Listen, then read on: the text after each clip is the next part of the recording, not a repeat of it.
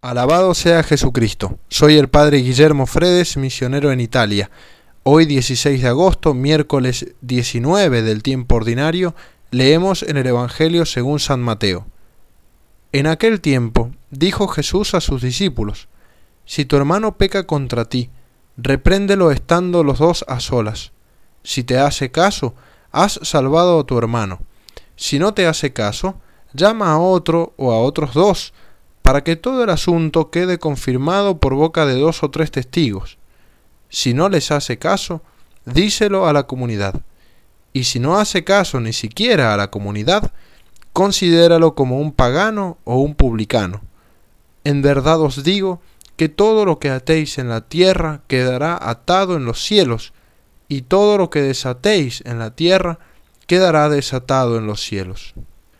Os digo además, que si dos de vosotros se ponen de acuerdo en la tierra para pedir algo, se lo dará mi Padre que está en los cielos, porque donde dos o tres están reunidos en mi nombre, allí estoy yo en medio de ellos.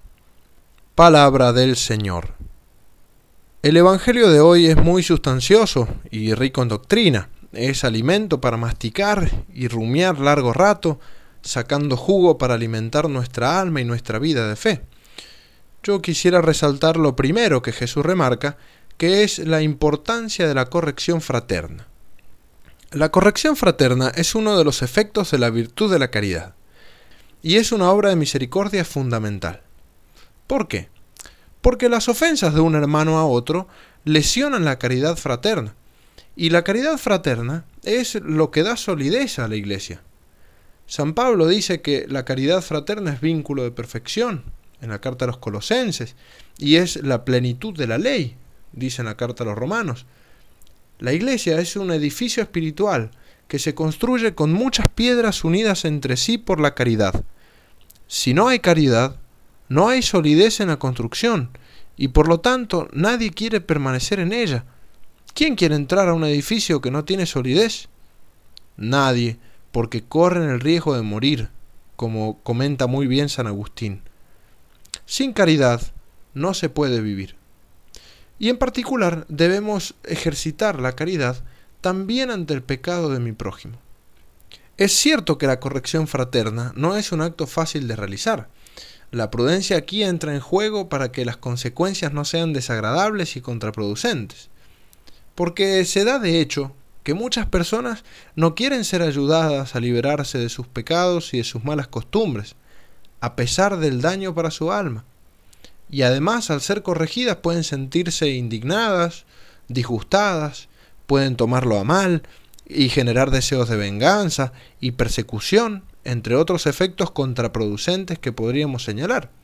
Y uno dice, ¿por qué si uno no quiere hacerles el mal, quiere hacerles el bien? Por eso es difícil hacer una corrección fraterna. No es sencillo. Ahora bien, no se trata de ser un ogro que está mirando dónde se equivoca el hermano para corregirlo.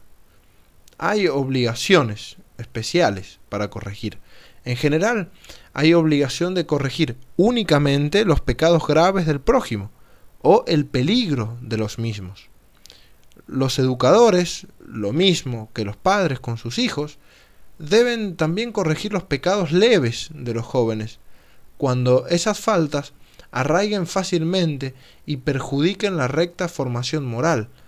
Lo mismo hay que decir respecto a los pecados que son solamente materialmente graves. Agreguemos algo más. Para hacer la corrección fraterna, tienen que concurrir cuatro condiciones. Primero, que el pecado o el peligro del pecado debe ser moralmente cierto.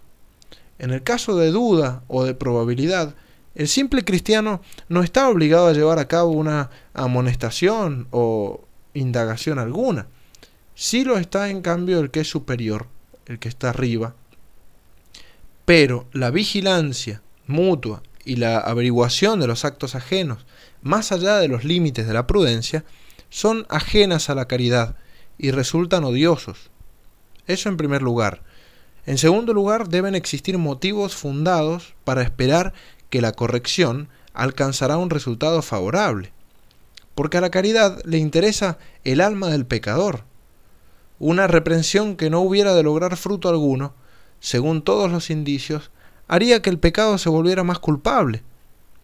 Distinto es el caso de los superiores, que tienen responsabilidad la cual apunta inmediatamente al bien común, y por esta razón con frecuencia están obligados, por el bien de la Iglesia, a reprender incluso a quienes son terreno estéril para recibir la amonestación. En tercer lugar, debe existir verdadera necesidad de la corrección fraterna para la reforma del pecador. Si existe la posibilidad de que el pecador cambie de conducta por su propia iniciativa, o si hay otras personas más allegadas al mismo, o más indicadas y capaces para hacer la corrección, entonces se suspende la obligación para las demás personas.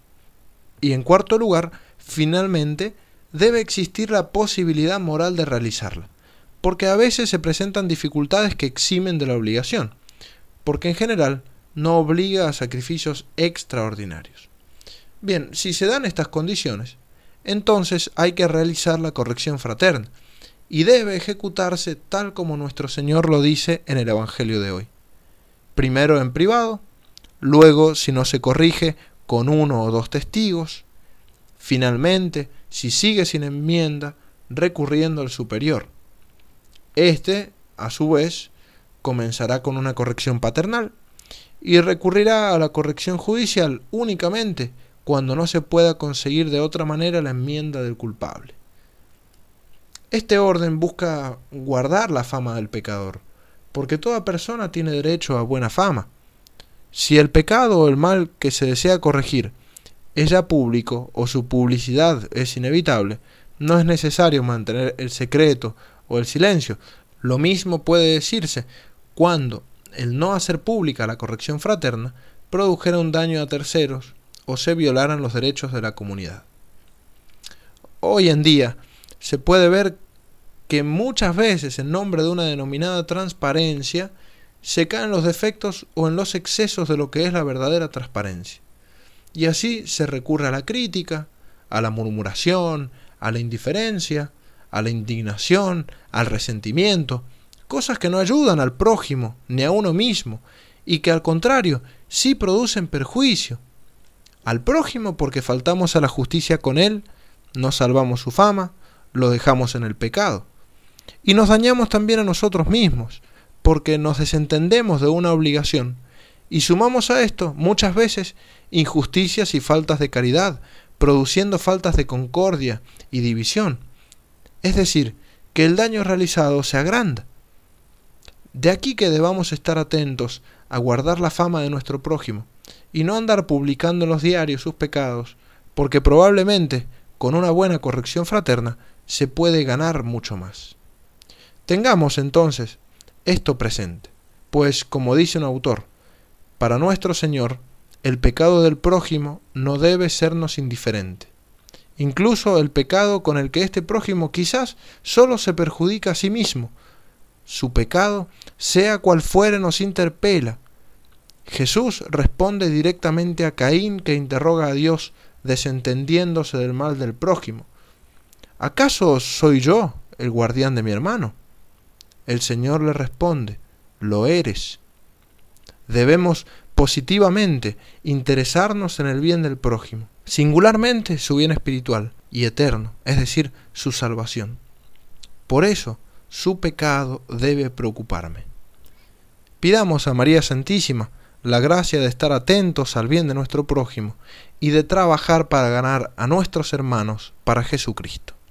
Ave María Purísima sin pecado concebida.